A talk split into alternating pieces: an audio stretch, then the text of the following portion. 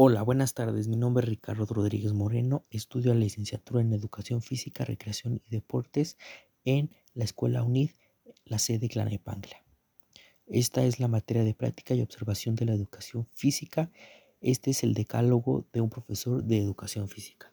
Primero tenemos el respeto. Respeto hacia nuestros alumnos y de nuestros alumnos hacia nosotros. Debemos de tener tolerancia, ser tolerantes ya que no todos aprendemos de la misma manera ni de la misma forma. Igualdad, no debe de haber discriminación, debemos de tratar a todos de la misma manera. Liderazgo, importante para que se desenvuelvan de buena manera las actividades que nosotros queramos que se lleven a cabo. Ser solidarios, ayudarnos entre todos para tener un buen ambiente. Eh, deportivo, ser competitivo.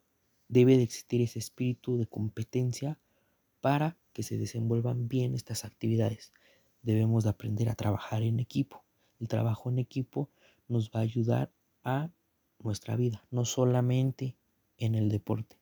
Responsabilidad, ser responsables es algo muy importante que tanto para nuestros alumnos como el profesor nos ayudará a que se lleven a cabo nuestras actividades en tiempo y en forma. Tener paciencia, tener paciencia a los demás es muy importante para que todos aprendamos a nuestro ritmo y a nuestro tiempo. Tener empatía, ser empático con los demás es lo que nos ayudará a crecer también como sociedad, no solamente como el deporte.